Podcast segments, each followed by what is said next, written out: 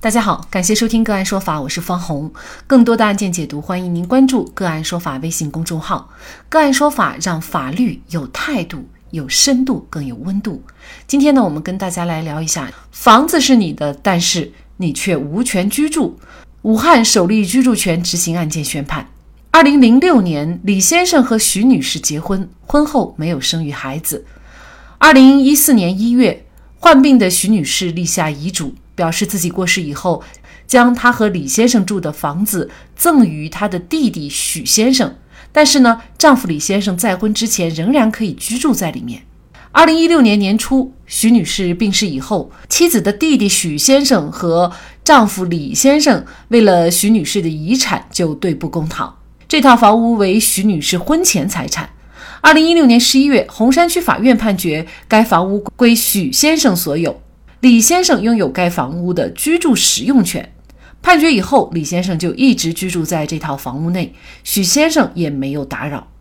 就在今年初，李先生发现自己住的这套房子被七弟许先生挂在某网络平台出售，担心房子被卖了以后影响自己继续居住，于是李先生连忙拿着判决书来到红山法院执行局申请居住权的强制执行。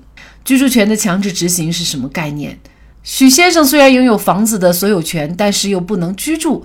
这个房子对他的意义又是什么？现实生活当中，在什么情况下将居住权和所有权分开，能够解决一些不必要的矛盾？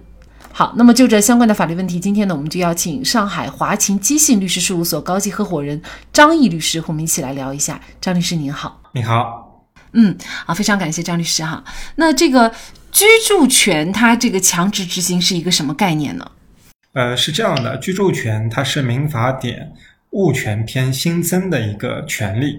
所谓居住权呢，是指为了满足生活居住的需要，按照合同或遗嘱，在他人的所有权的这个住宅之上啊，设立一个占有和使用该住宅的这个权利，所以它就是一种物权的权利。那么需要注意的是啊，设立居住权必须要向登记机构申请一个叫居住权登记。那么居住权按照民法典的规定啊，必须要登记时才能设立。也就是说，居住权只有登记了才会生效。那么本案中啊，虽然遗嘱明确了这个李先生他有这样一个居住权，但这个居住权他没有登记。如果这个居住权要对抗其他人，比方说本案中房屋挂牌之后的新的这个买家，那么李先生就必须要通过登记机关登记他的居住权才能生效。因为徐徐女士她已经过世了，所以没法直接去房产登记部门进行登记。那么李先生啊，就只能通过法院强制执行的方式向法院。做一个居住权的强制执行，来完成对房屋的一个居住权的登记。所以，居住权的强制执行其实就是通过法院把这个登记在这个房屋管理部门完成一个登记设立，那么居住权才能对抗其他的人。就比如说那个买家，即使他买下这个房子，也不能够进行一个居住。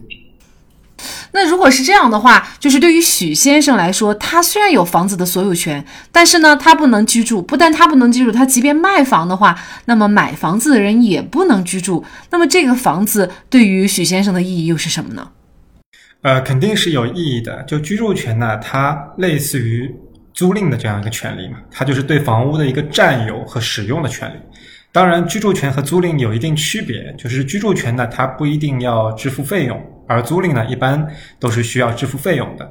然后居住权呢，更强调一个居住生活使用，而租赁的这个权利呢，可以生活使用，也可以商用。那像我们这个案例里面，许先生虽然他有房子的所有权，但他没有这个居住权。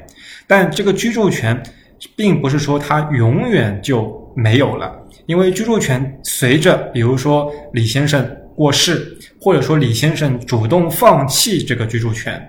呃，或者说是呃约定的一些事由发生了，那么李先生他比如居住权有期限，那么期限到了，他也会丧失这个居住权。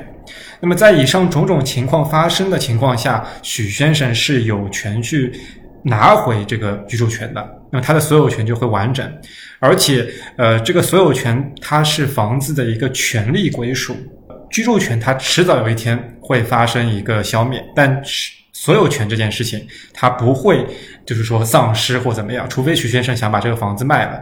当然，他要卖其实也是可以卖，只是在李先生享有居住权的情况下，买家是不能够进去居住的。所以说，在居住权设立的情况下的话，这个房子一般来说是很难进行一个交易的。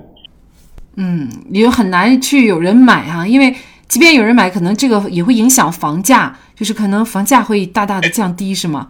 是的，是的。那像李先生一直在里面住着，他如果是再婚的话，那么他有权让其他的呃人跟他一起在里面居住吗？呃，因为遗嘱呢明确安排了李先生对房屋的这个居住权。如果李先生再婚的话，严格来说他也有权利让其他人跟他一起居住，因为李先生有居住权，他可以决定。是自己居住还是和其他人共同居住？但是呢，其他人是没法去办这个居住权登记的。而且李先生一旦丧失了居住权，那么其他人也会失去共同居住的这个依据。嗯，那您说的这个丧失居住权，其实就是他要么主动放弃，要么可能就是到他临终的时候，是吗？对。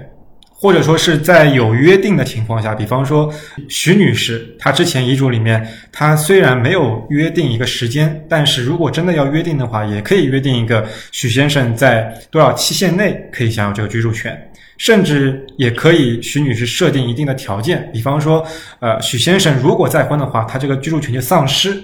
这个其实都是可以通过遗嘱或合同进行一个特别约定的。这个案件呢，法院最终呢也是裁定，就是将房屋的居住权登记在李先生的名下。那么据了解呢，这也是民法典颁布实施以后，武汉首例居住权执行的案件。